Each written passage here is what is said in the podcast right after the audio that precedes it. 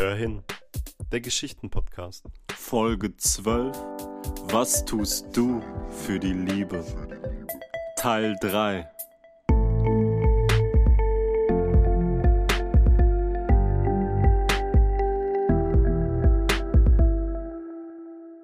Das ist nicht mein Schlafzimmer, in dem ich wach werde, aber irgendwie schon. Als wir noch eine Familie waren, mein Vater noch gelebt hatte, lebten wir in dieser Wohnung. Sitzend auf der Bettkante, komplett durch den Wind, stellt sich mir die Frage, ob das alles nur ein Traum war. Die Hoffnung, meinen Vater wiederzusehen, setzt sich auf meine Seele wie ein Schmetterling, der sich auf eine Blüte setzt. Lächelnd funkeln meine Augen. Im Aufstehen packt mich etwas an den Fußgelenken und will mich unters Bett ziehen. Schreiend, nach meinen Eltern rufend, schlage ich um mich, bis das etwas mich loslässt. Es verpufft zu schwarzem Nebel und lagert sich in einer Ecke ab. Aus der finsteren Wolke bildet sich ein dunkles Wesen, welches langsam auf mich zugeht und nach mir schnappt. Es kommt zur Rangelei. Das Ding fällt auf seine Knie und meine Hände schließen sich um seinen Hals. Das Szenario spielt sich vor dem Spiegel ab, sodass es mir den Blick auf sein Gesicht ermöglicht. Ich bin das. Nur mit einem hasserfüllten Gesichtsausdruck, fletschende Zähne, mehr eine Fratze als ein menschliches Antlitz. Das Ding, welches mir so ähnlich sieht, fällt in sich zusammen und ich wache wieder auf. Immer noch in der alten Wohnung. Unbehagen steigt in mir auf. Das Hinsetzen auf meine Bettkante erübrigt sich, da die schwarze Gestalt aus einer schattenverhangenen Ecke heraustritt. Das gleiche Spiel. Kampf auf Leben und Tod. Mein anscheinend normales Selbst erwirkt meinen übelwollenden, unversöhnlichen Doppelgänger. Ein Traum im Traum. Das passiert mindestens zehnmal, als wir beide wieder vor dem Spiegel landen. Aber diesmal werde ich erwürgt und mein bösartiges Ich schafft es, die Hände um meinen Hals zu klammern. Mir fallen die Augen zu und öffnen sich wieder auf dem Bett. Neben mir die Weinflasche. Perplex bleibe ich in einem Moment starr liegen. Keine Ahnung. Wer, was, wie, Gott, kein Plan, was zur Hölle. Als Eileen, also wir damals, es zu bunt trieben, brach ein Fuß des Bettes, so dass ich die anderen auch abmontiert habe. Daher lag das Bett direkt auf dem Boden und es gab keinen Zwischenraum, in dem ein Monster darauf warten konnte, mich in die Dunkelheit zu ziehen. Der Gedanke scheint zwar ein infantiles Problem zu sein, aber definitiv eine berechtigte Angst. Das wäre nicht das Seltsamste, was in letzter Zeit passiert wäre. Vorgestern oder vorvorgestern habe ich Damian umgebracht und seitdem kommt es mir vor, als wären mehrere hundert Jahre vergangen, mehrere Leben. Vielleicht sollte ich lieber nicht zu viel kiffen und saufen, ich habe andere Probleme. Das Bild von Eileen lässt den Schlüssel in das Schloss fallen und ein kühler Wind, als würde ich vor tausend Ventilatoren stehen, kühlt mein überhitztes System und lässt mich klar denken. Der Lichtschalter ist zu weit, aber ich weiß, dass irgendwo rechts neben meinem Bett eine Flasche Wasser steht. Ich taste im Dunkeln, nichts. Socke, Socke, T-Shirt. Ich war nie der ordentlichste Mensch noch eine Socke, eine Jeans, ein Fuß. Ein eiskalter Fuß. Bevor mich eine Panikattacke lahmlegt, höre ich die Stimme aus der Dunkelheit sprechen. Hi Georg. Er packt mich im Nacken und wirft mich durch den Raum. Ich pralle nirgendwo gegen, sondern bleibe einfach irgendwann in der Luft stehen. Mein Schlafzimmer ist nicht mehr. Nichts. Keine Zeit. Schwarz weiß, grau, grauer Stein. Ich befand mich vor einer Leiter. Als ich mich umdrehte, schien kein Weg zurück. Ringsherum befand sich nur Stein, doch glänzte dieser schwarz, weiß, grau. Prinzipiell erschien alles sehr steril. Die Leiter war der einzige Ausweg, also stieg ich sie empor. Es dauerte nicht lange, bis ich oben ankam. Dort war eine Luke wie aus einem U-Boot, also drehte ich an diesem Rad. Ein Knacken und ein Ächzen ging von dem Mechanismus aus, doch schien es zu funktionieren, als ich sie bis zum Anschlag gedreht hatte, erfüllte ein letztes, rostiges, metallisches Geräusch den Schacht. Danach herrschte Stille. Ich drückte die Luke mit meinem Gewicht nach oben. Als ich sie wenige Zentimeter öffnete, fiel gleißend helles Licht in den kleinen Schacht. Wie Wasser floss es in Bahnen die Wände entlang und wurde intensiver, je weiter ich sie öffnete. Für einen Moment war alles weiß, doch verspürte ich eine Windböe, die einen trockenen, salzigen Geruch mit sich trug. Hitze breitete sich über meinen Körper aus, je weiter ich aus dem Schacht hinaufkletterte. Meine Hände krallten sich in die trockene, staubige Erde, als ich mich aus dem Loch hinauszog. Das Licht blendete mich immer noch, doch wurde es langsam besser. Aus den abgebrochenen Silhouetten wurden langsam scharfe Bilder. Was anfänglich aussah wie dunkle Adern, die sich in Richtung Himmel zogen, wurden abgestorbene Bäume aus der zuerst surrealen Welt formte sich ein Abbild, welches eigentlich nicht hätte fiktiver sein können als ein abstraktes Gemälde. Eine Salzwüste mit spärlich verteilten Bäumen, aber es wirkte, als waren diese schon vor Jahren von ihrer Seele verlassen worden. Lebendig wie Skelette, so standen sie da. Eine innere Stimme sagte mir, ich sollte aufstehen und in die Richtung gehen, welche mein Herz schon kennen würde. Also stand ich auf und ging. Nach einiger Zeit sah ich in der Ferne jemanden stehen. Ich ging zügiger auf ihn zu. Es zeichnete sich eine bärige Gestalt ab. Als ich näher kam, erkannte ich, dass es ein Mann mit grauen Haaren war. Er sah und begrüßte mich mit einem Lächeln. Schön, dass du auch schon da bist. Wir haben viel zu erzählen. Wir redeten über Gott, die Welt und alles, was inzwischen auf ihr passiert war. Vergiss nicht, dass du versprochen hast, auf meinen Garten aufzupassen. Nein, sagte ich in dem bedrückenden Ton, welcher entstand, weil die Bürde des Versprochenen auf mir lastete. Noch bevor ich sagen konnte, was ich wirklich über diese Zusammenkunft fühlte, zerbrach dieser Moment, denn unsere Schatten verformten sich zu einem plastischen Wesen und es stieg blitzartig in den Himmel hinauf. Jetzt warf dieses Wesen einen Schatten auf uns, die Flügel waren einfach zu erkennen, jedoch blieb keine Zeit, den Rest auszumachen. Es schoss aus seiner Flugbahn in Richtung des Mannes. Unbeschreibliche Geräusche, welche sich ein lebendiger Verstand nicht ausmalen kann, drangen in mein Ohr. Mit einer abartigen Kraft zertrümmerte das Wesen den Mann und den Boden unter ihm. Es passierte von Sekunden so, dass letztendlich ein stummes Loch übrig blieb, das rot ausgemalt schien, wobei der Maler unsauber gearbeitet hatte und selbst die Umgebung außerhalb des Loches in einen dunklen roten Ton getaucht hatte.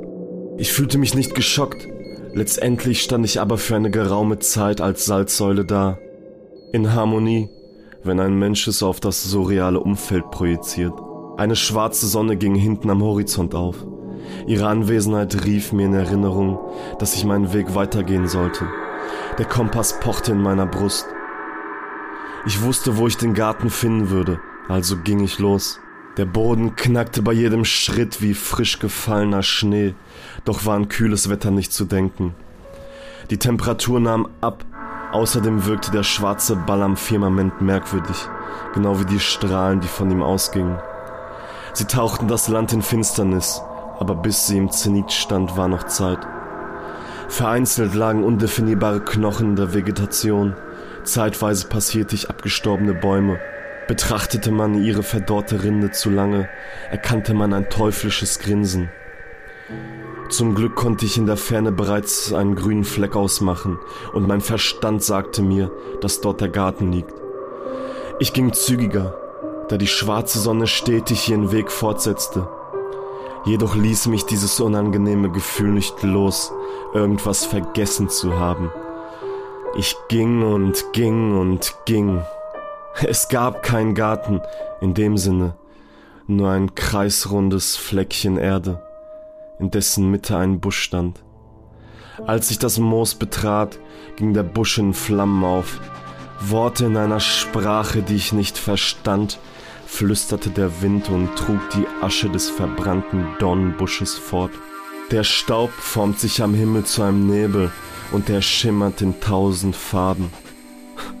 Wie ein Universum, herrliches Blau, schmeichelndes Lila, kräftiges Rot, bezauberndes Gelb. Die Mischung aus allem ist ehrerbietend. Die Schönheit treibt mir Tränen in die Augen. Einzelne Punkte leuchten beängstigend, aber es ist trotzdem wunderschön, das Große und Ganze. Fürchterliche Sterne blinken in dem Nebel auf, der sich immer weiter in den Himmel zieht. Doch Fürchterlichkeit ist nur Teil des Ganzen, als würde ich bis zehn zählen und an der sieben vorbeikommen. Das Gebilde nimmt den Horizont ein, ich bin von allen Sinn. Eins, zwei, drei, vier, fünf, sechs, sieben, neun. Eins, zwei, vier, fünf, sechs, acht, neun, zehn. Irgendwas fehlt. Was fehlt? Grün. Grüne Inseln. Grüne Inseln fluten das Gebilde, als würde Land aus dem Meer auferstehen. Blau. Nein, grün. Grün. Grüne Vorhänge. Mom! Schnell ich in meinem Bett hoch, so dass die leere Flasche Wein klimpert auf dem Boden rollt. Die letzten Reste des vergorenen Traubensaftes sprenkeln eine leichte, violette Route vom Bettzeug Richtung Boden. Am Sterbebett meines Vaters hatte ich ihm versprochen, mich um meine Mutter zu kümmern. Ich versuchte nicht nur mir ein Zuhause zu schaffen, sondern auch ihr. Also floss etwas des Geldes in ihre Tasche. Wenn sie fragte, sagte ich, dass das Geld schwarz verdient wurde, durch Baustellen, die ich nebenbei mache. Das hatte ihr als Begründung gereicht. Das Bild, wie sie und Eileen am Tisch sitzen und sich bei einem Stück Apfelkuchen unterhalten, lässt mich runterkommen wie das Blatt, welches im kühlen Herbstwind von den Bäumen gestreichelt wird und dann sanft im bereits gefallenen Laub zu landen. Meine Gedanken kreisen wieder. Er muss hier weg. Aber wie? Ich ziehe meine Jalousie hoch. Hätte nicht erwartet, dass es so ein schöner Tag ist. Sonnenschein leuchtet mein Schlafzimmer aus und befördert die ganzen Sachen, getragene Klamotten auf meinem Boden zutage. Ich blicke mich um. Ein totales Chaos. Der Stuhl. Der berüchtigte Stuhl, auf dem die Klamotten liegen, die zu sauber für die Wäsche und zu dreckig für den Schrank sind. Auf ihm befindet sich nur ein Kleidungsstück. Meine Arbeitsjacke. Weiß. Mit ein paar Farbflecken. Mitten in der Ausbildung zum Maler und Lackierer. Die Gedanken, die wegen Damians Leiche in Bewegung geraten waren, kamen zum Stillstand. Scheiße, ich muss auf der Arbeit anrufen. Nachdem das Ladegerät im Handy steckte und es wieder angemacht werden konnte, macht es erstmal nichts außer abstürzen. Nach ein paar Minuten, was sind schon Minuten, zeigten sich Anrufe in Abwesenheit und Nachrichten im zweistelligen Bereich. Ach, juckt mich nicht. Die Nummer meines Vorgesetzten kommt mehrfach vor. Gut, nicht lange suchen, einfach zurückrufen. Bevor ein guten Tag meinen Mund verlässt, fängt der Bruch mit einem Monolog an. Verständlich. Wer würde das verstehen? Georg, verfluchte Scheiße, wo warst du? Bla bla bla bla bla. Bla bla bla bla. Dass ich das Handy mit Lautsprecher auf den Tisch gelegt habe, unterbricht meinen aufgeregten Vorgesetzten nicht. Mein Verstand hört durch seine Worte durch und ersetzt die Wörter durch Nichtigkeiten. Bla bla bla bla bla bla bla bla ist alles, was ich höre. Rational nachvollziehbar. Die Aufregung und Enttäuschung, die ihn erfüllt. Sein Zeitplan ist durcheinander geraten, auf Baustellen, wo meine Wenigkeit eingeplant wurde. Fehlte die Arbeitskraft.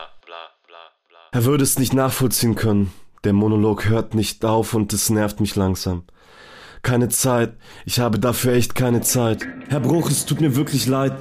Unterbreche ich seinen Vortrag. Aber Sie können mir noch drei Tage am Stück ins Gewissen reden. Meine Fehlzeiten verschwinden dadurch auch nicht. Und die Kosten, die entstanden sind, werden dadurch auch nicht getilgt.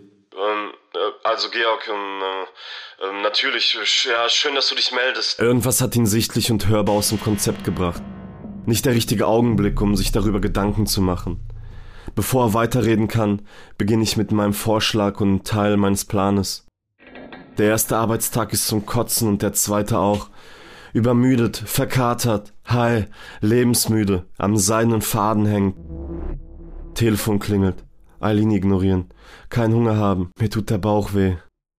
Und dann steht er einfach manchmal nur so da. Irgendwo im Schatten. Die schwarze Gestalt. rühre einen Topf weiße Farbe um. Schlagartig wird sie rot. Ich kreische und mache einen Schritt zurück. Der Trockenbauer, der noch im selben Raum ist, schüttelt den Kopf und guckt in den Eimer, mir danach in die Augen und macht mit seinem Finger die Vögelchen-Geste neben seiner Schläfe, weil sein Deutsch nicht allzu gut ist. Die Farbe im Eimer ist immer noch weiß. Georg! Flüstert die Stimme in meinem Kopf, als ich mit der Walze über die Wand streiche. Georg! Ich bin immer noch da. Ich bin immer noch da. Ich streiche hektischer, Georg! Im Wohnzimmer. Ich weiß! brülle ich von Sinn. Ja, ja, ja, weiß. Du, du- du Esel, weiß. schreit mich der Trockenbauer von der Seite an. Mit seiner Hand wischt er vor seinem Gesicht her und zeigt mir deutlich, was er von meinem geistigen Zustand hält. Ich muss etwas schmunzeln, aber mir wird auch klar, dass die Zeit nicht mit mir ist. Der Bastard muss aus meinem Wohnzimmer. Heute ist es soweit. Malerflies, genug Müllsäcke, ein bisschen Styropor, Baustellenmüll, eine Flex mit Sägeaufsatz, Verdünnung, Lack. Ja, der Plan ist, ihn in mehrere Säcke zu packen, dann zur Müllverbrennung zu fahren und ihn als Müll zu entsorgen. Meine Wohnung stinkt fürchterlich. Zum Glück bin ich paranoid und habe die Tür vor Monaten so abgedichtet, dass der Rauch, den ich durch meinen abendlichen Marihuana-Konsum produziere, nicht in den Hausflur zieht. Nur das Öffnen und Schließen der Wohnungstür lässt Schwebstoff hinaus und hinein. Darum bin ich sehr bedacht, sie zügig zu schließen. Ja, vor dem Übergeben bewahrt es mich allerdings nicht. Gott, dieser Scheißkerl ist am Müffeln. Ein paar Schritte Richtung Wohnzimmertür reichen, damit mein Magen wieder anfängt etwas hochzuwürgen, was eigentlich nicht da ist. Dieser süße, beißende, widerliche, ins Mark riechende, sinnüberschlagende Geruch. Ma, Speichel flutet meinen Mund, während mein Innenleben sich zusammenzieht, als würde es in Deckung gehen vor dem, was uns jetzt bevorsteht. Kann ich verstehen. Doch nicht. Es war mehr die Sehne des Bogens, die zurückgezogen wird, und der Pfeil ist Gallenflüssigkeit. Mehr befindet sich nicht mehr in mir. Es sprenkelt ein Muster an die Holztür, aber der bittere Geschmack verblasst in meinen Gedanken, als würde er schon hundert Jahre zurückliegen, und nur die Formation der Punkte ist momentan alles. Dieses unwirkliche Gelb. Radioaktiv. Nein. Gelb. Aber im Kontrast zur Holztür nicht natürlich. Holz. Braun. Dieses Gelb, diese Formation fühlt sich so richtig an. Aber auch wie ein Splitter im Finger, der einfach nicht raus will. Drücken und drücken und drücken, nichts hilft. Keine Zeit, kein Werkzeug, keine Zeit. Georg! fragt die Stimme in meinem Kopf, aber es erschreckt mich keineswegs.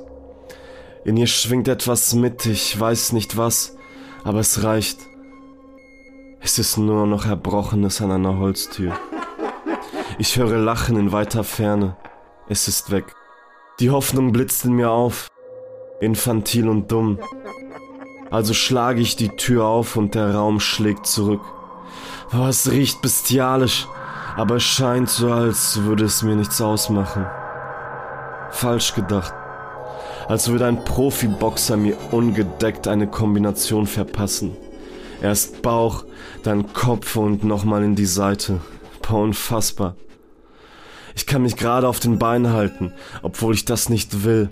Knien möchte ich, mein Gesicht auf den Boden drücken und beten, dass das alles nur ein Albtraum ist. Schluchzen, beten, nichts hilft. Dieser elendige Prozess dauert etwas, bis sich wieder ein Schalter an mir umlegt.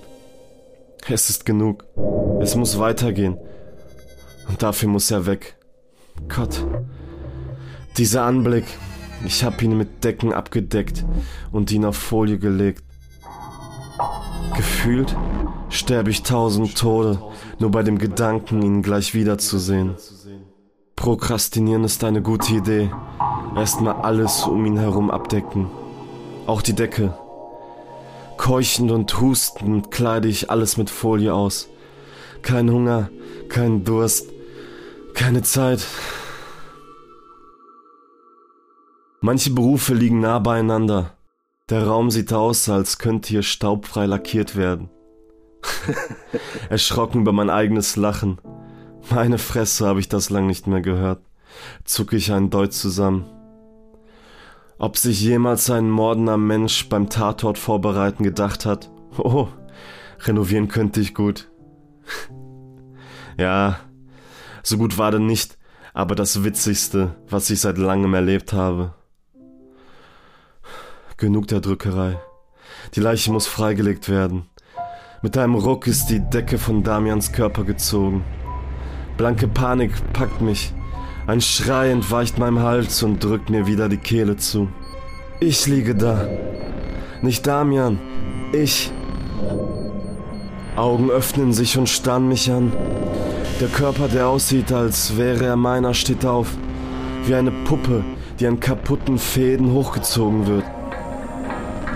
Gelenke rasten mechanisch ein und es steht, geht Schritt in meine Richtung, singt. Sieben und dreizehn sind zwanzig, mein Freund. Ein Chor aus apokalyptisch bösem Gelächter stimmt mit ein. Sieben und dreizehn. Nichts, nichts mache ich.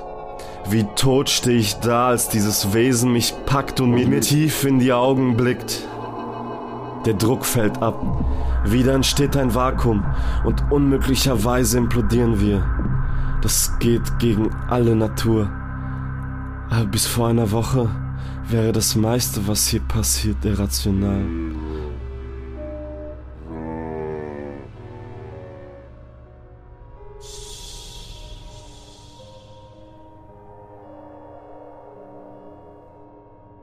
Die Expansion dehnt alles aus. Gedanken, die Netzwerke aus Neuronen sind, zerfallen zu einzelnen Nervenbahnen, die sie wieder zu Zellen, Molekülen, Atomen, Quarks, Strings.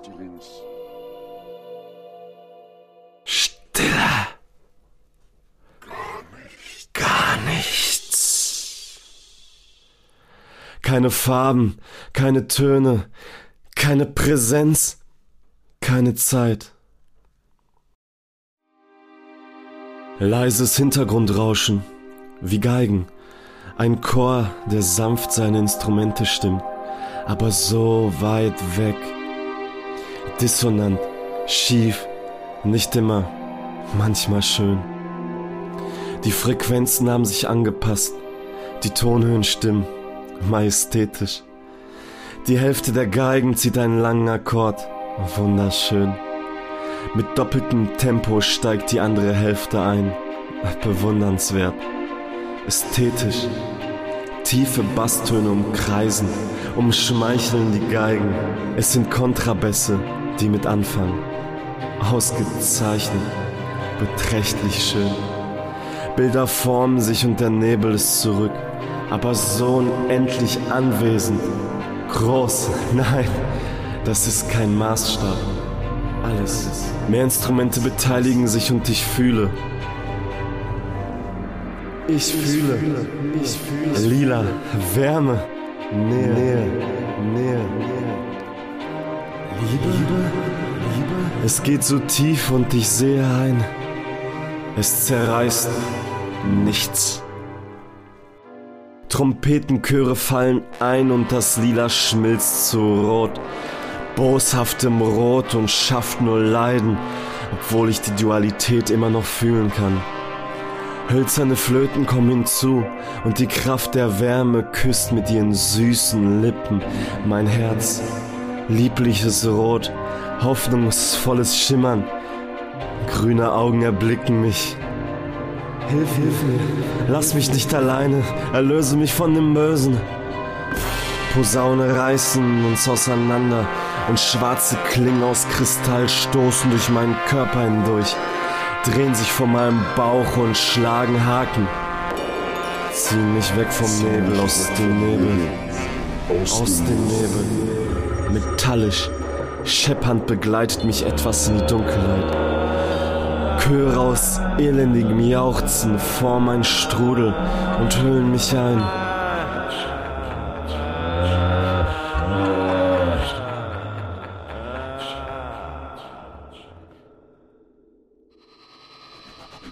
Es tut unmenschlich weh.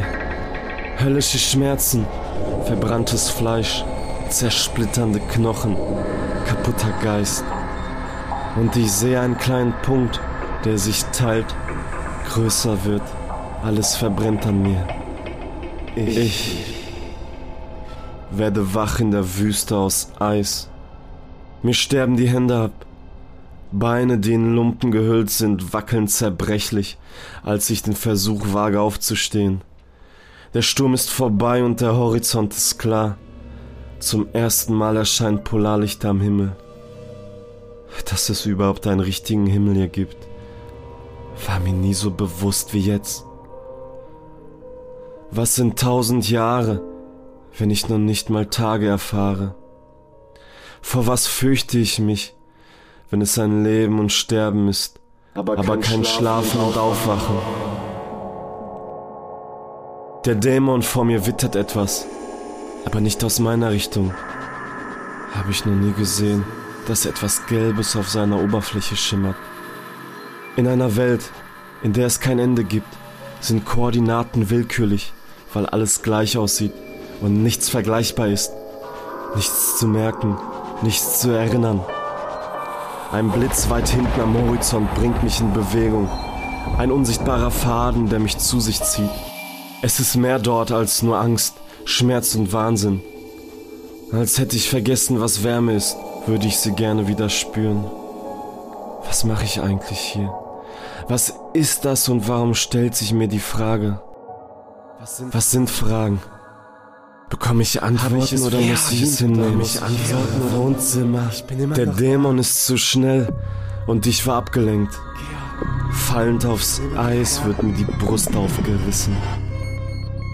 Am Boden liegend sehe ich in weiter Ferne eine schwarze Gestalt auf uns zugehen und der Wind wispert. Der Dämon, Versucher und Verführer. Dieses Phantom labt sich an mir.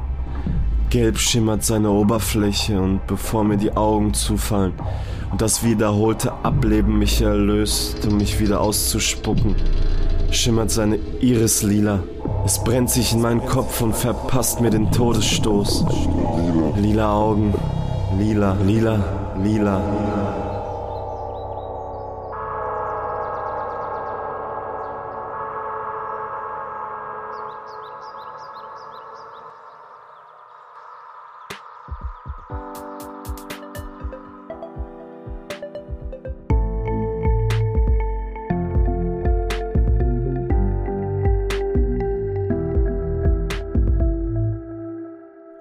gerne ein Abo da, wenn es dir gefallen hat. Bis zur nächsten Folge. Ciao.